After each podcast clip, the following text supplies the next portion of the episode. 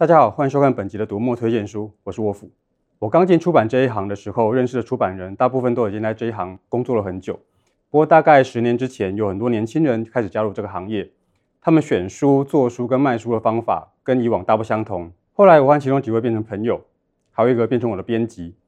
就今天被我拐到现场了，豆点文创总编辑陈夏明，夏明好。嗨，大家好。夏明本来是一个读者，然后后来自己创业变成编辑。那从读者变成编辑之后，觉得有什么不同？我还是普通读者的时候，嗯、然后我呃对于一个书的喜爱，我觉得很纯粹。嗯，呃，我喜欢就喜欢，我讨厌就讨厌。嗯、我会觉得一本书它的里里外外都很新鲜，嗯，都很好玩。嗯，可是等到我入行之后，可能是因为你要经验值变多了，然后也学到了更多的技巧。有时候那种感觉就像是说。我今天舞台上的，那个戏剧都还在上演，嗯嗯，然后灯还没有亮起来啊，可是我已经可以看得到说舞台上面哦哪里有有有什么机关在那边运作，嗯、就是你都看得一清二楚，但这也就是没有办法，是一种职业伤害啊。但是呃，夏明会喜欢这样子的不一样吗？我觉得重点是我现在已经可以分开来看了，嗯嗯，例如说可能有一本书它就是很烂，可是它的包装它的行销就是很刚好，嗯，那你就我就会由衷的的佩服它。那有一些书，它就是非常的好，可是它的包装可能有问题，啊，那我看了可能又会觉得这个还给哦，所以已经可以分开来看，我觉得这是一个很重要的转变。就夏明最近在编的书里面，你觉得你自己最喜欢的是哪一本？那我最近编的最好的书，就 我不是我最近编的最喜欢的书，就是郑南榕的书。然后那个书名叫做《本刊文者一律由总编辑郑南榕负责》。那这本书其实对我来讲蛮蛮特别的，因为呃，我其实以前对于政治不太理解，哦，对于我爸爸妈妈那个年代，或是我小时候的事情，我没有这么在意。嗯哼。可是透过编辑这本书，我的确学到了很多，可能是一九八零年代，然后那时候发生的一些社会的事件。嗯。那另一个是说，郑南榕除了是一个革命家之外，他还是一个。总编辑，哎，这件事情非常重要。他怎么样透过自己的专业来回应这个世界的挑战？嗯，这件事情也让我觉得很酷。这一本书呢，也是我们这个事件啊，这个书系他最新的作品。我一直觉得豆点从这个书系的设定开始就充满自己的想法，取一些怪名字。我觉得，请夏明给我们介绍一下豆点的书系好。我们有两个书系，一个是颜事，好，一个是事件。好，颜氏啊，就是“诗”这个字拆开来，嗯嗯，事件好，就是视线的这个“视”，好，把它拆开来。嗯嗯，这两个书系分别代表，像颜氏就是文学的书系，好，那事件的话就是社科或者是文化类型的书系。然后有些人看到颜氏那个书系，就会以为说那都是诗，嗯，所以我觉得我应该因为这个原因少卖很多本。那请夏明从这两个书系里面各挑一本书跟大家介绍一下。我先讲事件，好，一样我就先回到呃，本刊文者一律由总编辑郑南荣负责这一本书。你知道我我在做这本书的时候啊，一开始就觉得很困难，是我怎么样都无法搞定那个书名。嗯，我看了几百期的那个自由时代杂志的 PDF 档案，嗯嗯、看到眼睛都真的花了。我发现有一个共同点，就是它的那个目录页的地方都会有一个小方块，就是写这句话。OK，、嗯、意思就是说，今天如果说这个目录里面，呃，这本杂志里面有任何一篇文章，好会被人家找麻烦，嗯，那就冲着我来吧，就冲着郑南榕来吧。好，所以我就觉得这句话真的太酷了，是因为他这一句话啊，一句话就展现了言论自由的真谛。嗯。再来是说，我觉得这本书很有趣的事情是，大家有机会可以听听看，好，郑南榕自己在讲什么。嗯，你知道，毕竟有些时候我们很容易神化一个人，是，可是我们会忘记他其实是一个活生生的人。我觉得大家有机会可以去参观一下郑南榕基金会，志工们非常的客气，非常的专业，而且大家每次去都可以看到一些很震撼性的历史资料，而且我觉得去那边每次你都会受到一些很震撼的刺激，就是你每次进去都会感感受到有某种。力量在里面，就是一个活生生的人在这里工作的痕迹。嗯，对啊。好，那颜四要介绍哪一本书？颜四的话，我要介绍呃王志源的诗集《恶意的邮差》。恶意的邮差这五个字其实很有画面。是，什么是恶意的邮差？其实就是命运。但是恶意的邮差永远都会送来恶意的信吗？也不一定。嗯哼。有些时候他会送给你善意的信。对我来讲，这个命题对我在我这个年纪，我觉得很重要。也进入了一个开始理解命运安排的年纪了啦。嗯、我觉得呃，以这个诗的内容来讲，我以前比较喜欢很直接，然后很、嗯、很浅白的东西。嗯、可是现在我比较喜欢稍微迂回一点点，稍微抽象一点点的。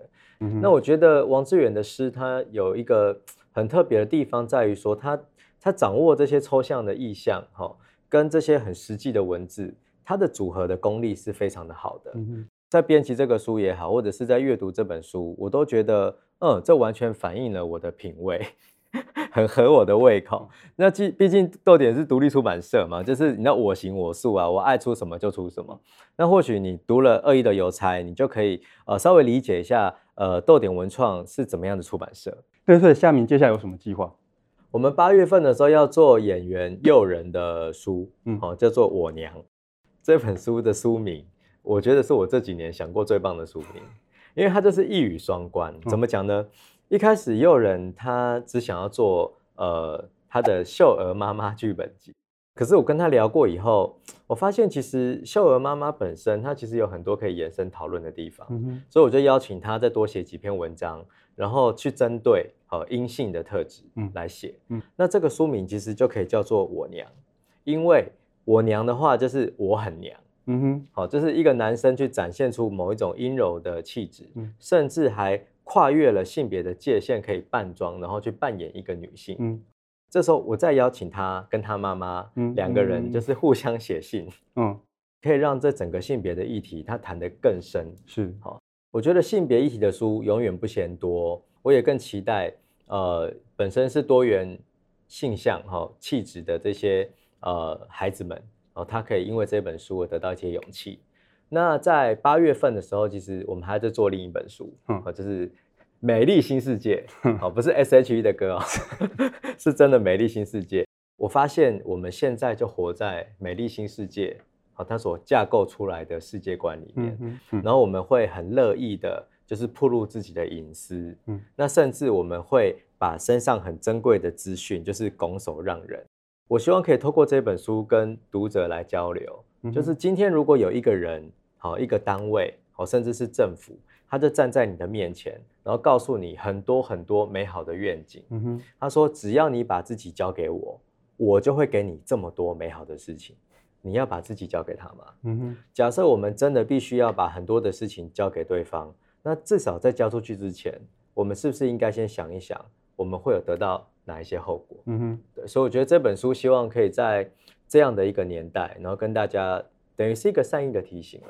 对，夏明对做经典这个书有某些执着了，就像夏明做过海明威，做过太宰治。那呃，在这些经典书里面，夏明最想要做的是哪一本？我觉得最想做的是《绿野仙踪》，欸，而且是整套十四本。我们现在已经翻到十二本了，哦 okay，再差两本就全部翻译完了。那我心里就觉得说，假设我真的把《绿野仙踪》全部做完了，我就可以退休了。